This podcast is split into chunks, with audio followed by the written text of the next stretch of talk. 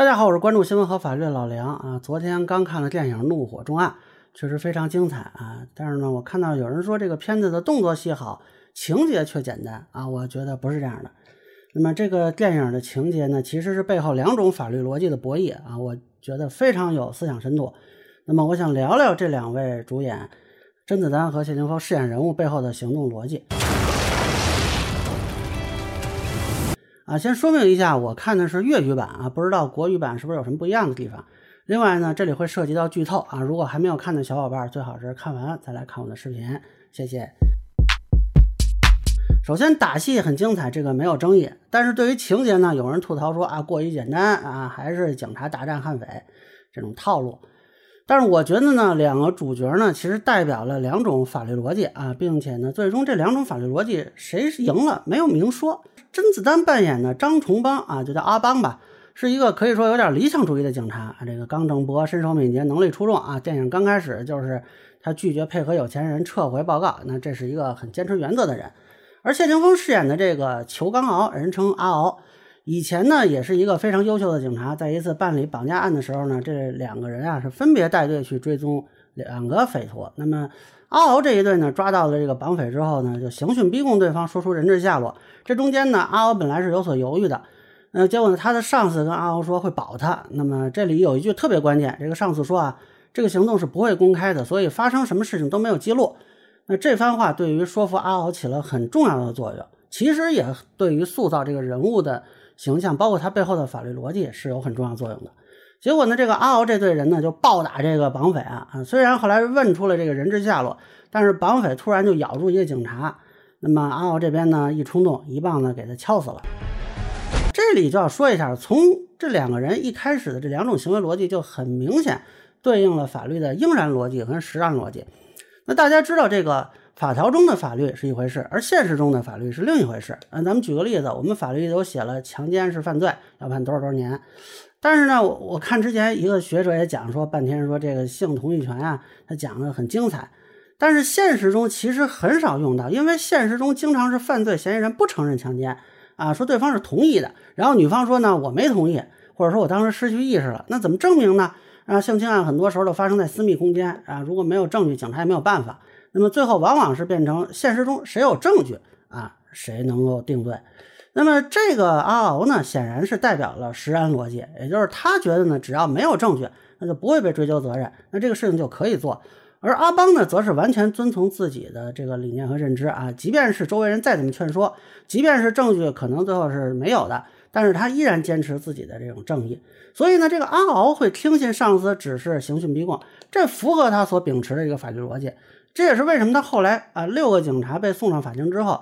这个阿邦承认啊，说看见他们打人了，他们这几个人就特别恨阿邦，这就是因为呢，从阿敖的逻辑看，当时现场只有他们六个人和犯罪嫌疑人，那么这个犯罪嫌疑人要打死了，这个阿邦呢是后来跑过来的，他其实啊没有看到前因后果，他只是看到最后几个人在打的那个画面。那么如果说他说没看见，或者哪怕说不记得了、没看清什么的，这都可以，因为不会有证据来反证，这是符合阿敖的逻辑的。你只需要讲一句，你唔好喺度颠倒是非。但是你要是从阿邦坚持的这个应然的法律逻辑，那不管有没有其他证据，我看见了就是看见了。即便说我也很想帮你，也很想替你说话，但是不好意思，呃，这是我的原则。那么这符合他的逻辑。那结果后来这六个人被判有罪啊，其中一个人应该是自杀了。那么这个阿敖就认为这里边阿邦也有责任。后来出狱之后，展开了一系列的复仇。啊，这个就恰好是说明了他的逻辑的这个所代表的这种态度。那这中间呢，有一段我觉得非常有意思，就是阿敖几个人啊杀了一个同伙这公子，然后呢，他们跑去警察局，说是啊这个报案，说这个公子失踪了。那么警察当然要讯问他们了。那这几个人都说了一个意思，说警安办案是要讲证据的，你们有证据吗？大家注意，这部电影里提证据最多的这几场戏，恰恰都是阿敖这组人。啊，这就很有意思，那么有一点点反讽的效果。呃，到后来呢，这个阿敖给自己以前的上司装了大战，让他把这个阿邦叫过来，当众承认啊，曾经指挥阿敖他们用非法手段破案。我觉得这其实也是一次这种当场的作证，也说明阿敖其实对于当初上司在法庭上没有说实话非常介意。于是呢，他既要报仇，同时还要在证据层面补上这缺失的一环。那么我相信呢，有些人看到后来就会对这个阿敖的遭遇非常同情，甚至觉得呢，要是他也能逃走，那也挺好。应该说呢，现实中的这种偏功利主义的法律逻辑是很受欢迎的，这恰恰是这部电影高明的地方。它不光是塑造了一个悍匪，而是在这个悍匪的背后啊，添加了一套很有争议的行动逻辑。啊，因此虽然我们都知道警察打人不对，也知道阿敖后来的黑化必然是失败的命运，但是还是很多人同情他。那么，尤其又是谢霆锋这么帅啊，那么这个行动逻辑他为什么必败呢？其实现实中说实在的啊，比如说有一些警察刑讯逼供，或者有一些办案人员用啊违法办案，但其实背后都是这套行动逻辑。就是因为呢，虽然现实中这种功利的逻辑它有效果，但是。如果完全脱离开法律应然逻辑，那就可能成为一种工具理性啊。俗话说就是走得太远，忘了为什么出发。你要知道，你当警察，你是不是为了破案，而是为了维护法纪？你破案是手段。如果为了破案做违法的事情，那么你变成了一个破坏法纪的人，那就跟你原来的初衷就不对了。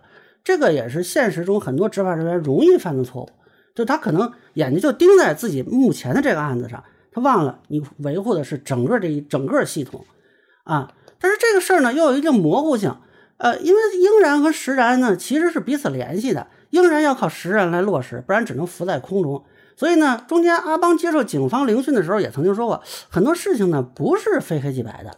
那么到了片尾的部分啊，这个很精彩，这个阿敖被阿邦打断一只胳膊，然后很多的警察冲上来用枪指着他。这个时候，阿敖问了一个问题，说如果那天咱们两个互换位置，是你去追那个绑匪，会不会情况会反过来呢？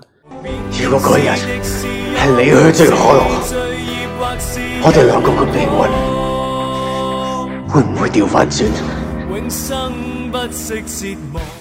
阿邦最后是没有给回答的，也就是说，英然跟实然到底应该呃谁胜谁负？这个其实电影没有真的给出答案。我觉得这个是整部电影主题升华的一个部分，堪称神来之笔啊！如果光是阿邦战胜了阿敖，那么这个剧情其实就落入了俗套。或者说，我们简单说就是啊，这个应然战胜了实然，那这就是一种确实是很正确，但是正确的不够真实，有点虚伪。恰恰是这个问题让人思考。那么，如果是阿邦在那种情况下，他坚持原则，有可能这个人质就不能及时救出来，甚至有可能这个人质就被撕票了。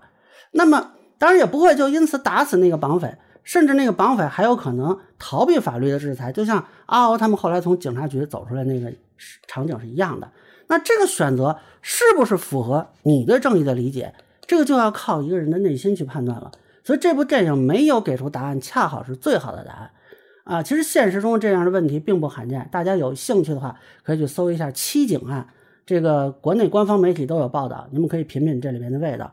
当然了，这部电影字幕最后也说了，没有映射任何真实事件啊，这只是我想到这里这么一说，大家不要过多联想。以上呢就是我对这个电影《怒火重案》剧情的一个分析吧，个人浅见难免疏漏，也欢迎不同意见小伙伴在评论区和弹幕里给我留言。如果您觉得我说的还有一点意思，您可以关注我的账号老梁不郁闷，我会继续分享更多关于新闻和法律的观点。谢谢大家。